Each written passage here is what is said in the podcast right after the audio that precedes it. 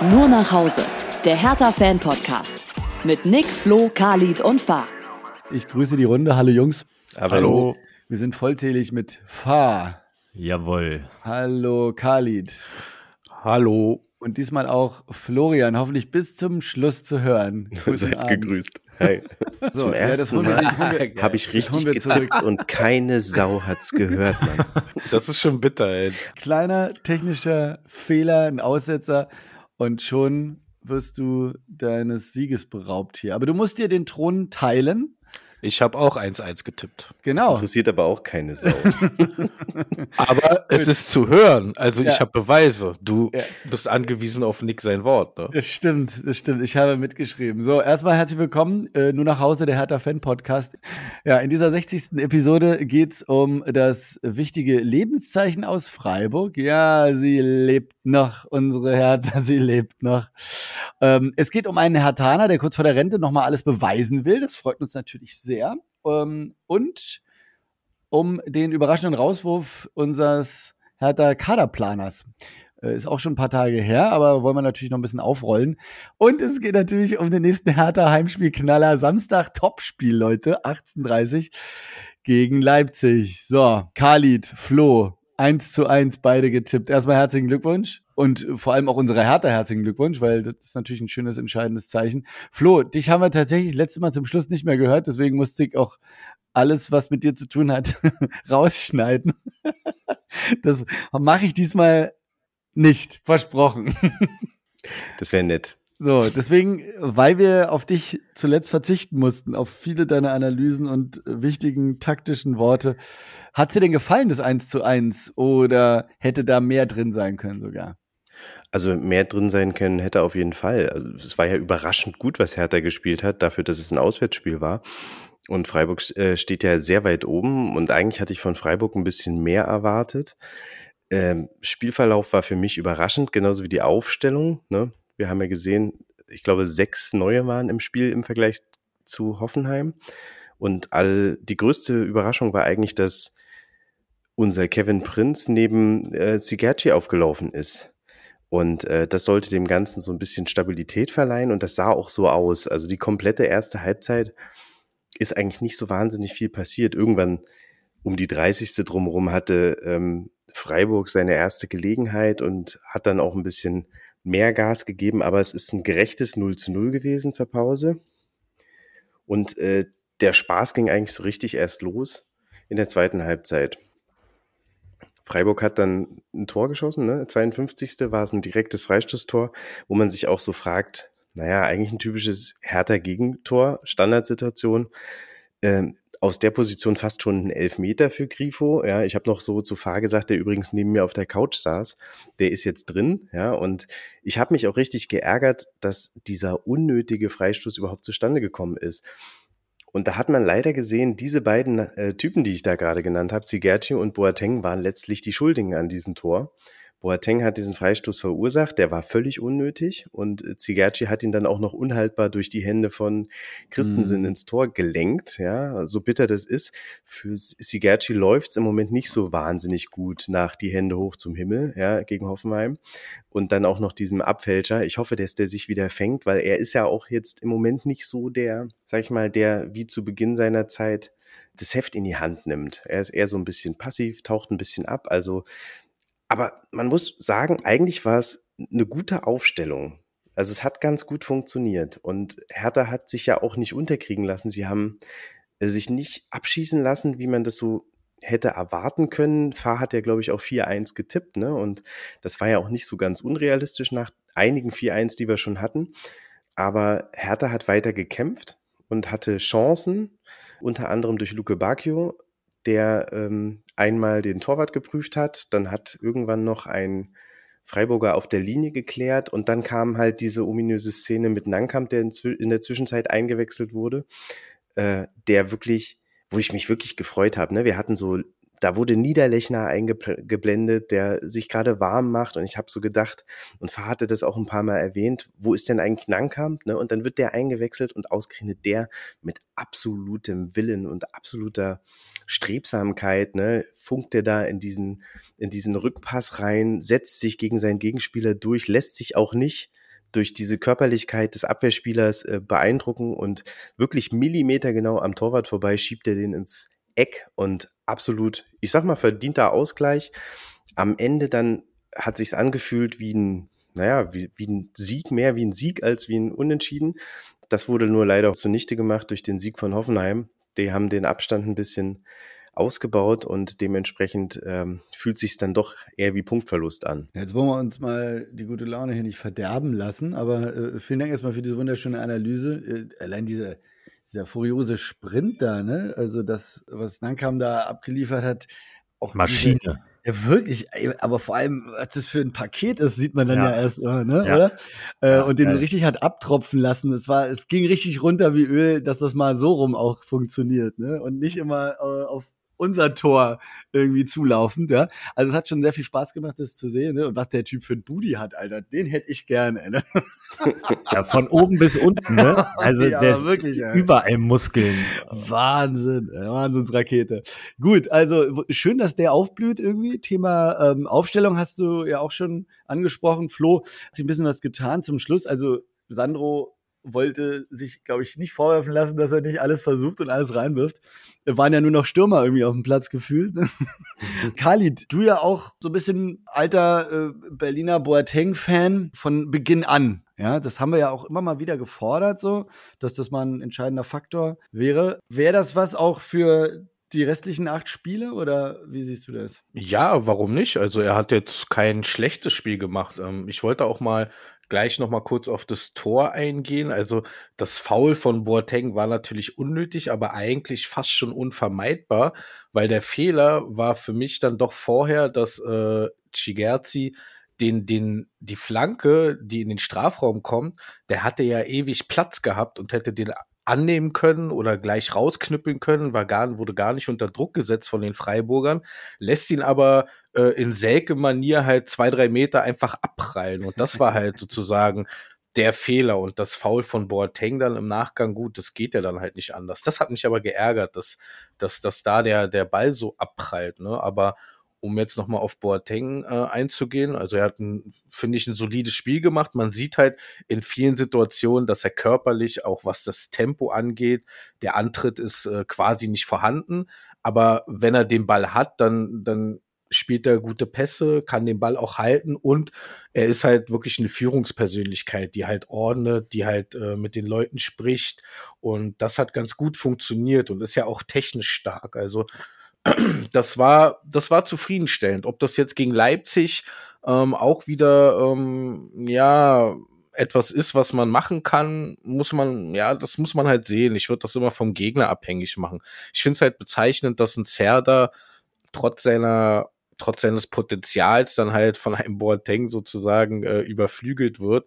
Da, da sollte sich der Junge auch mal Gedanken machen, ob er vielleicht irgendwie alles richtig macht. Ähm, aber ja, ich, ich war überrascht und im Endeffekt auch erfreut. Also es hat mich auch sehr für, für Boateng gefreut. Ne? Ja, ja, dass er jetzt da nochmal ein bisschen als Leitwolf äh, fungiert und das ja auch kann. Ne? Also äh, sowohl auf dem Platz als auch daneben und äh, jetzt kurz vor seiner Rente. Also das ist jetzt wirklich die finalen acht Spiele für ihn. Ne? Das sieht er ja wahrscheinlich jetzt langsam auch durch eine ganz andere Perspektive, dass er da irgendwie sich nochmal ordentlich verabschieden will und dann auch die Chance dafür bekommt ist natürlich auch äh, echt dankbar.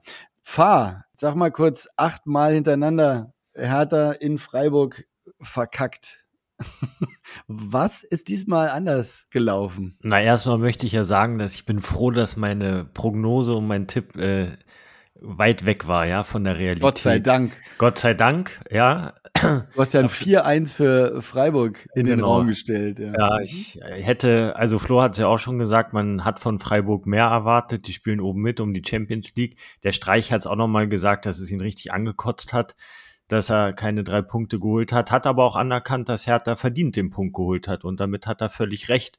Und ja, woran schlussendlich gelegen hat, Schwer zu sagen. Ich hatte noch auf der Fahrt zu Flo im Inforadio ein bisschen reingehört, die Vorberichte und die zwei Moderatoren, die das da kommentiert hatten, die meinten dann zu der Aufstellung, das ist ja ein Schlüssel des Ganzen gewesen. Sechs Änderungen ist äh, mutig, das muss man sagen. Der eine Moderator meinte ja, es ist mutig und ähm, zeigt, dass Schwarz offensiv dagegenhalten will was schlussendlich auch funktioniert hat. Der andere sagte, es ist pure Verzweiflung, weil er nicht mehr weiß, was er machen soll nach so einer katastrophalen äh, Serie, gerade Auswärtsserie. Also ja, der Schlüssel zum einen dann wohl doch die Aufstellung. Ich bin auch dafür, dass Boateng noch weitere Chancen kriegt. Er hat auch gesagt, dass er Gas geben will und auch gegen Leipzig in der Startelf spielen will. Und wie du schon gesagt hast, wir haben es ja auch das eine oder andere Mal gefordert. Warum ihn nicht in die Startelf stellen und der Mannschaft erstmal eine gewisse Stabilität geben und dann schaut man, wie das Spiel läuft und dann kann man immer noch reagieren. Und dadurch hat die Hertha auch wieder hoch gepresst, früh angegriffen, hat den Ball aus der eigenen Hälfte ferngehalten und das hat dann einfach gut funktioniert. Ja, das ist für mich immer ein probates Mittel, wenn es hinten nicht so läuft und man anfällig ist, dann sieh zu, dass du den Ball halt weit weghältst vom eigenen Strafraum. Und das hat ganz gut geklappt. Der Ball lief auch ganz gut in den eigenen Reihen. Der Kopfball von Dodi war auch nicht schlecht. Da hatte Flo noch kurz mal gezuckt, ob das nicht ein Foul war, aber das haben wir dann relativ schnell erkannt, dafür hat's nicht gereicht und der Kopfball war trotzdem nicht schlecht. Es gab ja auch gute Chancen für die Hertha, das darf man nicht vergessen. Die eine Szene in der zweiten Hälfte von Luke Bacchio, äh, ähnlich wie, ne, wie die Szene von Nankamp, der es dann später besser gemacht hat, da hat Flecken großartig gehalten. Dann gab's noch einen Kopfball von Toussaint, also mit ein bisschen Glück hätte man sogar einen Sieg holen können und das wäre dann natürlich richtig Gold wert gewesen am Ende des Tages und so. Naja, es war es ein ordentliches, ein gutes Spiel, wirklich mehr als ich erwartet habe, so dass man grundsätzlich damit zufrieden sein kann. Aber am Ende des Tages muss man auch ehrlich sagen, der Punkt ist viel zu wenig. Er hilft uns gar nicht, schon gar nicht jetzt nach dem Sieg von Hoffenheim gegen Bremen. Da sieht's da unten immer noch weiter sehr düster aus, ja. Also aber da würde ich kurz einhaken. Ähm, hinten ist die Ente fett. Also ich finde schon, ja. dass der, dass der Punkt hinten raus äh, sehr, sehr viel wert ist. Auch wenn natürlich Hoffenheim jetzt gewonnen hat und drei Punkte auf den 15., vier auf Bochum, den, den 14. Klar, sieht jetzt erstmal nicht gewinnbringend aus, der Punkt, aber der, der wird hinten raus ganz, ganz wichtig sein. Und ich bin auch mega zufrieden mit diesem Punkt. Man muss auch sagen, ich finde, die Freiburger haben, wie hat Flo ja auch schon angedeutet, ein komisches Spiel gemacht. Also gerade in der ersten mhm. Halbzeit überhaupt keine Initiative, haben uns teilweise ja auch den Ball überlassen, aber auch nicht wirklich so richtig gepresst, also wenig Druck aufgebaut. Ich fand das irgendwie ein bisschen, ja, das war alles irgendwie überraschend. Die Aufstellung war überraschend, die Freiburger Spielweise war überraschend und ja, dass wir wirklich ein gutes Auswärtsspiel gemacht haben, das war auch überraschend. Also absolut Tag der Überraschung. Aber absolut ein Punkt ist, ist erstmal super. Ja, man ja. muss damit zufrieden sein, auf jeden Fall. Diese Wechsel, die, die ähm, Schwarz gemacht hat, die haben wir ja auch so ein bisschen gefordert, ne? Äh, Niederlechner auf die Bank, weil da wirklich nichts lief und Kanga war engagiert, war mehr am Ball als Niederlechner gegen Hoffenheim. Aber trotzdem ist es eben, der Abstand hat sich vergrößert. Wir haben zwar einen Punkt gegen ja. Stuttgart und Schalke gewonnen, aber ich meine, so ein Relegationsspiel, wir haben es einmal geschafft, ja, gegen Hamburg, äh, muss jetzt nicht wieder passieren. Also es ist schon so, jetzt trennt sich so ein bisschen die Spreu vom Weizen. Hoffenheim gewinnt zweimal hintereinander und die Mannschaften davor sind schon ein bisschen weiter weg. Also ich habe so ein bisschen die Befürchtung, dass Hoffenheim jetzt anfängt zu gewinnen, dass die genau dem entsprechen, was du letzte Folge schon gesagt hast, äh, Kali, dass die eigentlich da unten mit dem Kader gar nicht reingehören. Wir aber leider schon. Da wollen wir natürlich das Gegenteil noch beweisen, Flo. Ähm, du hast ja schon äh, die Stürmersituation angesprochen. Fahr auf der Suche nach dem perfekten Sturmduo mhm. sind wir aber nicht wirklich weitergekommen, oder? Ja, perfektes Sturmduo. Also für mich, Nankam gehört immer in die Startelf und sollte so lange wie möglich spielen. Ich würde den nicht als Joker bringen, weil der hat jetzt wirklich so einen Lauf, der hat auch in der U21 ein Top-Spiel gemacht, wurde gelobt. Man sieht auch, wie krass engagiert und motiviert er ist. Ne? Also der ist ja da wirklich immer auch richtig on fire und genau das brauchst du auf dem Platz. Also für mich ist ist er gesetzt. So, und wer jetzt daneben spielt, ob das jetzt Konga ist oder Niederlechner, Jovetic ist wieder verletzt, wird wahrscheinlich wieder länger ausfallen, den habe ich jetzt gar nicht mehr auf dem Zettel. Kannst auch Luke Bacchio in die Spitze stellen. Grundsätzlich halte ich das für eine, für eine gute Kombination. Aber wie gesagt, wer jetzt der, der Partner ist, der Duo-Partner im Sturm, das würde ich dann vielleicht tatsächlich äh, im Laufe der Trainingswoche entscheiden und gucken, wer da den besseren Eindruck hinterlässt. Ähm, also für mich Nonkam und Konga vielleicht mal ein, gutes Duo, um gegen Leipzig aufzulaufen. Wäre meine Präferenz. Gut, gegen Leipzig äh, wollen wir natürlich gleich nochmal ins Detail gehen. Vorher gucken wir immer noch mal ein bisschen abseits des Platzes und da muss man, das ist äh, tatsächlich, kann man als Kompliment werten, äh, lange zurückscrollen in der Timeline bei Hertha, ja, dass da trotz Länderspielpause echt nicht so viel passiert ist, außer Khalid. Äh, es gab dann doch noch einen Rauswurf natürlich. Ne? Erzähl. Ja, unser Kaderplaner, der, der gute Herr Duffner, wurde wurde seines Amtes enthoben. Ich, ich weiß jetzt auch nicht, ob man sich da jetzt irgendwie geeinigt hat, einen Aufhebungsvertrag etc. pp. oder ob das dann ähnlich wie, wie bei Bobic dann irgendwie auch ein vors Gericht geht, aber auf jeden Fall ist er jetzt nicht mehr unser Kaderplaner. Hm, ich weiß auch gar nicht genau, ob der von Bobic geholt wurde oder ob der schon unter Schmidt sozusagen kam. Ist ja auch noch nicht lange bei uns gewesen, aber wenn wir mal die letzten zwei Jahre Revue passieren lassen, ja, der wird wahrscheinlich auch einen dicken Vertrag gehabt haben, ordentlich Kohle verdient haben und der Ertrag war halt, ja, überschaubar. Ne? Von daher, das ist halt sozusagen der, der neue Berliner Weg, nicht nur auf dem Platz mit, mit Berliner Talenten, sondern ähm, halt auch außerhalb des Platzes, ähm, ja, einfach weniger Geld ausgeben für, für Menschen, die vielleicht dann auch bessere Arbeit machen. Ne? So. Wir müssen ja sparen. Ja, ja, absolut. Das ist auch der Sparkurs, auch in der Geschäftsstelle. Ne? Also nicht nur um, äh, um Duffner und auch den Chef-Scout.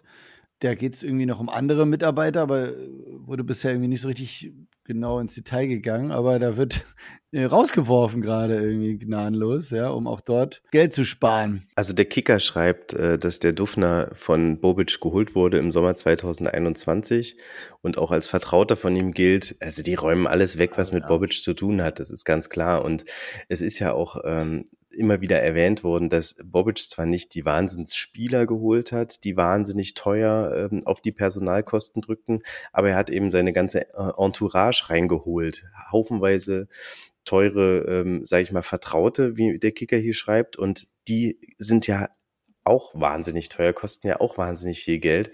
Da muss aufgeräumt werden. Das Problem ist halt nur, wir müssen sie ja so lange weiter bezahlen, bis sie uns einen Grund liefern, nicht mehr bezahlt zu werden. Also von daher entweder wir finden sie ab oder sie kriegen bis zum Vertragsende ihre Kohle. Das ist natürlich das Problem, ne?